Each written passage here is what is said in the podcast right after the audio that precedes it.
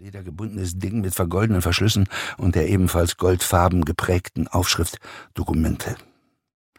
Zwei Tage lang stellte ich meine Wohnung auf den Kopf, zog jedes Buch aus dem Regal, leerte sämtliche Schubladen meines Schreibtischs, doch vergebens. Am dritten Tag ging ich zum Einwohnermeldeamt, um mir einen neuen Reisepass ausstellen zu lassen. Die Angestellte klickte auf ihrem Computer herum und fragte, wie war der Name? Rogner Walter, geboren am 12.06.1954. Würden Sie das bitte buchstabieren? Ich hatte keine Ahnung, wie man meinen Namen anders hätte schreiben sollen, als mit der Buchstabenfolge R-O-G-N-E-R, aber ich hatte den Gefallen. Wir haben sie nicht, sagte die Frau. Wie?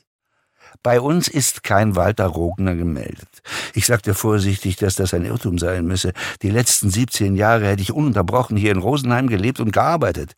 Nur mein Pass sei unauffindbar, und da ich ihn für eine Reise brauchte, wollte ich mir einen neuen ausstellen lassen. Das sei doch wohl möglich.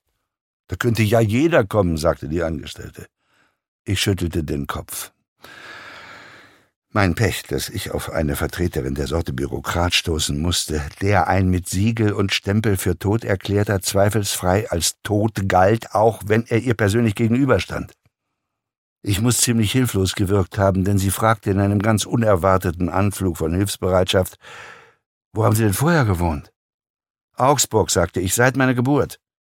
Die Angestellte suchte die Nummer des dortigen Amtes heraus und rief an. Während sie auf eine Auskunft wartete, belehrte sie mich, dass es in Deutschland eine Meldepflicht gebe.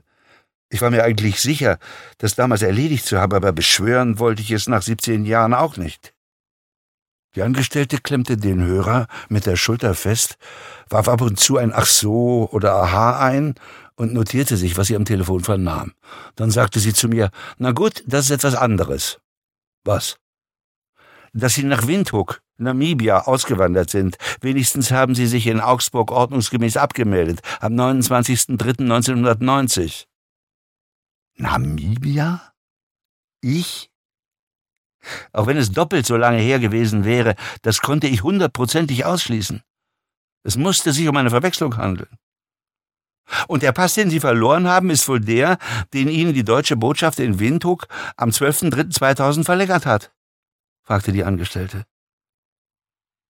Sie musterte mich misstrauisch, war wohl nicht sicher, ob ich wirklich der war, für den ich mich ausgab. Natürlich hätte ich widersprechen sollen. Ich konnte mir jedoch lebhaft vorstellen, was passierte, wenn ich einer deutschen Behörde Schlamperei vorwarf. Ich wollte keine Schwierigkeiten, ich wollte nur einen Reisepass. Ich sagte ja, genau der. Warum haben Sie das nicht gleich gesagt? Ich rede nicht gern darüber, sagte ich.